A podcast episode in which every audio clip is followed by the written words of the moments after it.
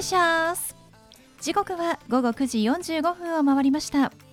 金曜日の夜いかがお過ごしでしょうか？パーソナリティの松野紗友子です。この番組ボーイズビーアンビシャスのコンセプトは夢を抱き語りそして行動に起こそうということで毎回さまざまな業種のビジネスパーソンがゲスト出演。どんなビジネスをされているのかどうして始めたのかその思いを語っていただくそんな番組です。さあそして私と一緒に番組をお届けするのは柴田法務会計事務所の柴田純一先生です。先生よろしくお願いします。よろしくお願いします。ちょっとこの番組で私話したかあんまり記憶がないんですけれども、はい。東山紀之さんが出演されたはい。Amazon プライムビデオで配信しているはい。ドラマに出演したって話しましたっけ、また話しません。話してなかったですか、はい。柴田先生にもお伝えしてなかったんですね、はい。実はですねあの今年の6月から配信がスタートしているドラマになりまして「ゲーム・オブ・スパイ」というドラマなんですけれども私あのアナウンサー、まあ、キャスター役でちょこっと出ておりましてはい。そうなんです。で、まあ、自分でもですね Amazon プライム会員ではあるにもかかわらず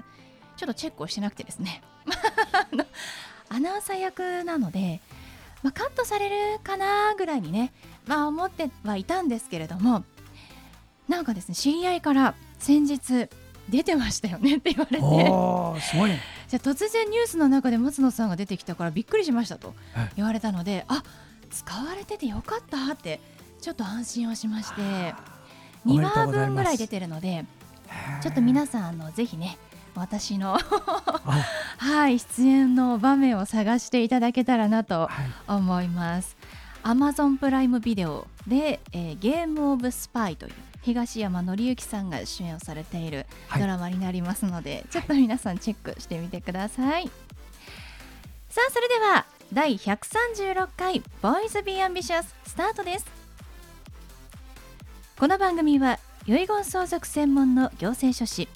柴田法務会計事務所の提供でお送りします。それでは先生今夜のゲストのご紹介をお願いしますはい今夜のゲストは有限会社モナミック代表取締役菊池義和さんです菊池さんこんばんはあ、こんばんはでございます。菊池です。よよろしくお願いいたしろしくお願いいますたします。えー菊池さん有限会社モナミックさんという会社ですけれども、はいどんなことをされている会社さんなんですか？はい。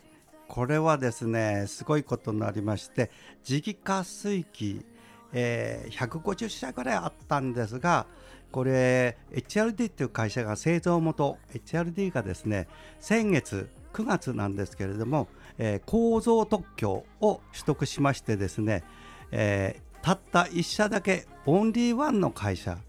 になりましたんですね。はい、それを販売しております。22年もお販売しております。はい販売している会社ということでこの高密度持続活性水素子はいの、えーダイポールというものですけれども、こちらどんな装置になるんでしょうか？あ、実はですね、今まで一般家庭で使われてたのが浄水器がまあ常識だったんですね。ですけれども、これですとまたお水が超純粋になるためにですね、えー子供さんとかに飲ましたらちょっとね良くないことが起きたりするので、まあなんとかその厚生労働省もですね、ミネラルのあるお水を飲んでくださいということからですね、水道水をそのままですね、あのーえー水道管にたくさん、え磁石をつけてですね出てきた瞬時に出てきたものが、まあ、磁気活水器、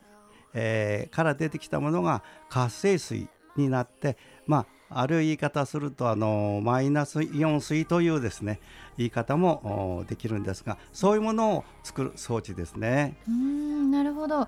ではあの水道管に取り付けて水道水を、まあ、磁気の力を使ってマイナスイオンを含むお水に変える、まあ、活性水に変えるという機械なんですね。はい、その通りです。うんはい、その機械を販売されているのがモナミックさんとはい、いうことですね。でござい。はい、ありがとうございます。木内さん、どうしてこのお水という観点に着目をされたんですか？えあのやはり私今から22年前ですね定年退職をした時にですね健康事業それから環境事業を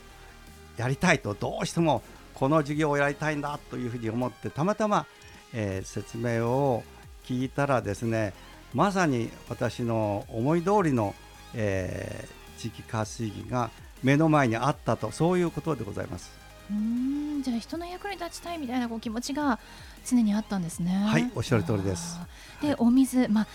人の体の80%は水分ですからね。はい、おっしゃる通りですね。本当に大事だなと思っておりますけれども、はい、そのお水から生活を変えるということですよね。はい、その通りですね。うん、私あの浄水器のお水をいつも飲んでるんですけれども、はい、あの自宅の水道にまあ浄水器ついてるので、まあ、そのお水を飲んではいてとても満足はしてるんですけれどもそれだとちょっと何か違うんですか？ああのお若い時はですね、うん、何飲んでも全然大丈夫なんですけれども、はい、えただやはりだんだん60歳70歳になっていきますとですね、うん、ミネラルとか、うん、そういったことがですね大事になりまして、厚生労働省もですねちゃんとミネラルの入ったお水を飲むようにでこれこれこれこれぐらいの成分の入ったものを飲みなさいというのが出ております。ですから超純粋なお水今飲んでらっしゃるのは超純粋なお水でもともとはこれ電子部品を洗浄するお水なんですね。ですからそういうお水を飲んだらやっぱり長く飲んでおりますと体の中からミネラルがですねなんかなくなっていくので子どもさんとかですね乳幼児とかそういう子どもさんはあの非常に危険なお水だと思いますね。まあ、ミネラルが人間の体にとってとても大切だけれども、まあ、浄水器もちろん塩素とかねウイルスとかも取ってくれるけれどもミネラルも取っちゃうからっていうことなんですね。さよです。だからそれを取らないミネラルは除去しない、この高密度持続活性水の装置をつけると、はい、ミネラル除去されないお水を飲めるから、はい、体にとても良いということですね。はい、その通りです。はい、知らなかったです。はい、えこのお水はそのどんな味がするんですか？この活性水は。これがですね、うん、あの幼稚園の園児たちがですね先生これあのお水だけどお砂糖みたいっていうか甘いっていうに甘いんですね。な柔らかいお水なんだけども甘く感じちゃうんですね。はい、柔らかいからそれを甘みというふうに捉えるんですね。はい、はい、まあ、塩素の匂いもなくって、はい、本当柔らかくって美味しいお水になるとい。うことで、はい、あのこれ温泉水の温泉効果も期待できるということですがどういうことでしょうか？そうなんですね。これはやはりあの電子がですね、えー、この水道管、えー、10発のまあなんていうか雷現象を通ってきますとですね、あのお水に電子が入りますので、うん、雷を受けたような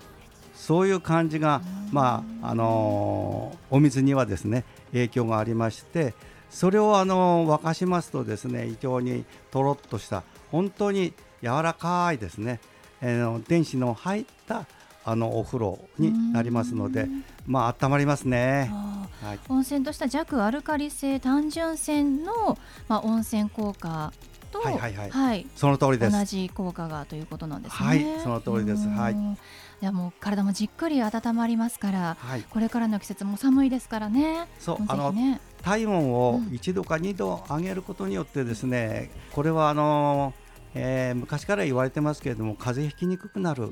というふうに言われておりますので、ね、これからですね寒さに向かっていきますので非常に、まあ、ちょうどいい季節じゃないかと思いますね。こちらのダイポールですがどのように取り付ける必要があるんでしょうか？これはですね外の水道メーターの横にすぐ後ろ、うん、虹側と言いますけれどもそこにあの水道工事をしていただくんですが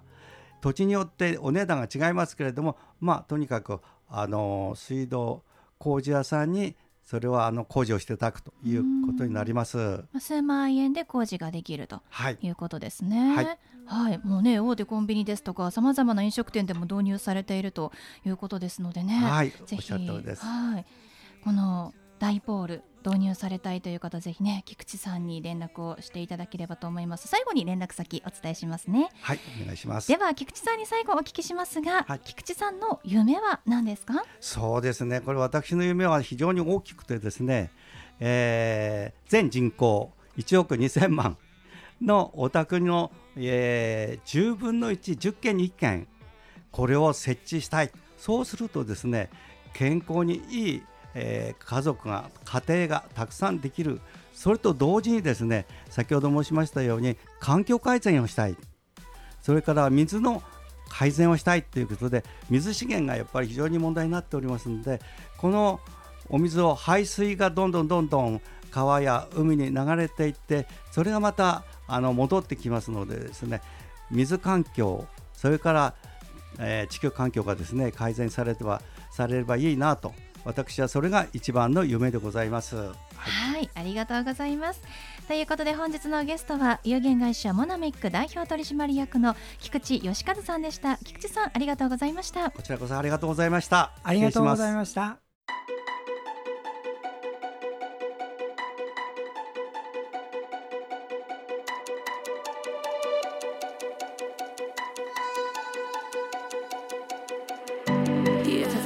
柴田先生のワンポイントアドバイスです。では先生今日はどんなお話をしてくださるんでしょうか？はいこんばんは。遺言相続専門の行政書士の柴田でございます。今年で32年目になりますがこの遺言と相続だけをやっておる柴田です。今日はですね遺言を書くにあたって何度もここでもご紹介したんですが少しずつ少しずつずらしてですねテーマを深掘りしていっております。予備的遺言という言葉。皆さん何度かをあの聞いたと思いますが予備的遺言って具体的にどういうのっていうのにお答えします。あなたに子供が3人います。それぞれに何々を相続させるというのを書きます。あなたが書いた時に子供3人は生きておりました。この遺言の効力はいつから発生するのでしょうか？書いた時ではないんですよ。あなたが亡くなった瞬間から発行するんです。この時点でもしあなたより1日前に子供の1人が交通事故で亡くなっていた場合誰々に相続させると書いたその遺言の通り相続させたくてもその方はいませんこの状態の遺言ですとこの遺言の効力はなしになります。いいですかこれ重要ですよ。なしになるのよ遺言状作っても。したがってそうなっちゃ困るのでもしその子供が私より先に死んだらその子供の例えば孫3人にいたら3人に相続させるかっこいいの予備的遺言って言いまして遺言書の中に書くんです。どうかそういうことでねわからない人がいたらぜひ私の方にお声かけてください。はい柴田先生の相談は電話東京零三六七八零一四零八六七八零一四零八までお願いします以上柴田先生のワンポイントアドバイスでした先生ありがとうございました。ありがとうございました。